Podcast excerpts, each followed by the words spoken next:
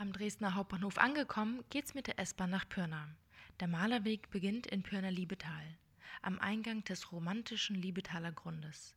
Vorbei am 1933 von Richard Gur errichteten Richard Wagner Denkmals steht man nach einigen Kilometern am Felsentor im Utewalder Grund. Hier findet man drei ineinander verkeilte Sandsteinfelsen, die ein Felsentor bilden. Der Maler Caspar David Friedrich soll hier 1801 eine Woche die Einsamkeit gesucht und bivakiert haben. So nennt man das Übernachten im Freien. Als ich mein Nachtlager hinter einem Maisfeld kurz vor dem Nationalpark aufschlage, regnet es. Das nächste Mal, wenn ich im Museum vor dem Gemälde Friedrichs Felslandschaft im Elbsandsteingebirge stehe, höre ich sicherlich noch das Knistern und Knacken des nächtlichen Waldes. Meine Augen werden schwer. Ich denke an Kaspar, was er wohl zu Abend hatte. Die japanische Bezeichnung Shinrin-yoku beschreibt das Eintauchen in die Atmosphäre des Waldes, Waldbaden quasi. Dieses, so sagt man, senke den Blutdruck und reduziere Stresshormone. Im Waldinneren herrscht bekanntlich immer ein besonderes Klima. Auch im Sommer eine angenehme Kühle und hohe Luftfeuchtigkeit. Und nebenbei produzieren Bäume, besonders Nadelbäume, eine Menge ätherischer Öle. Fast betörend dieser Duft. Wir können also davon ausgehen, dass die MalerInnen der Romantik trotz schwerer Beine tiefenentspannt durch das heutige Naturschutzgebiet gewandert sind. Der Nationalpark der Sächsischen Schweiz hat übrigens eine Fläche von 93,5 Quadratkilometern. Im Wald begegne ich einem Wanderer mit seinem 92 Jahre alten Vater.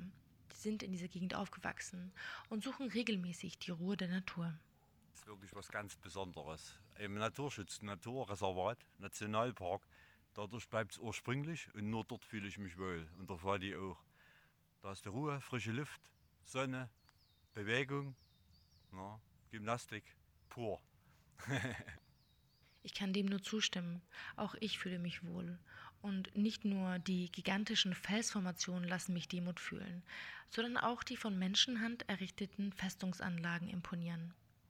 Die im 18. Jahrhundert in den Diensten der sächsischen Könige stehenden Hofmaler Johann Alexander Thiele und Bernardo Bellato hielten in ihren Landschaftsgemälden und Veduten Festungen wie Königstein und Sonnenstein fest. Und ich, ich halte mich während meiner Wanderung an meinem Proteinriegel fest.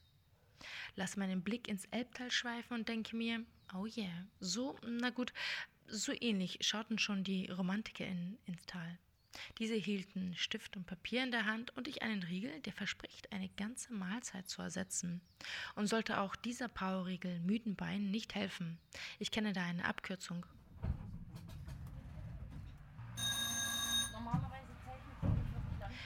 Kleinste Straßenbahnbetrieb Deutschlands, die Kirnitztalbahn, verkehrt seit 1898 vom Bad Schandau-Kurpark bis zum Lichtenhainer Wasserfall. So kommt auch der letzte Touri oder Kurgast in die hintere sächsische Schweiz. Vom Lichtenhainer Wasserfall ließen sich früher die besonders reichen und müden Gäste in einer Trage oder auf Maultieren zum Kuhstall hinauftragen. Der Kuhstall ist eine Schichtfugenhöhle. Der Name dieser Felsformation geht vermutlich auf den Dreißigjährigen Krieg zurück. Die Bauern sollen hier ihr Vieh versteckt haben. Ein Teil des Malerweges knüpft an den historischen Fremdenweg an. Dieser war von ca. 1750 bis 1851 der touristische Haupterschließungsweg des Gebirges. Durch die Einführung von Bahn- und Dampfschifffahrt ist er in Vergessenheit geraten. Seit 2007 nun erlebt der Fremdenweg unter dem neuen Namen Malerweg eine Renaissance. Trotz dieser Renaissance sind mir im Wald streckenweise nur vereinzelt andere Wanderer begegnet. Ich habe diese Ruhe sehr genossen und kehre entspannt in den Großstadtdschungel zurück.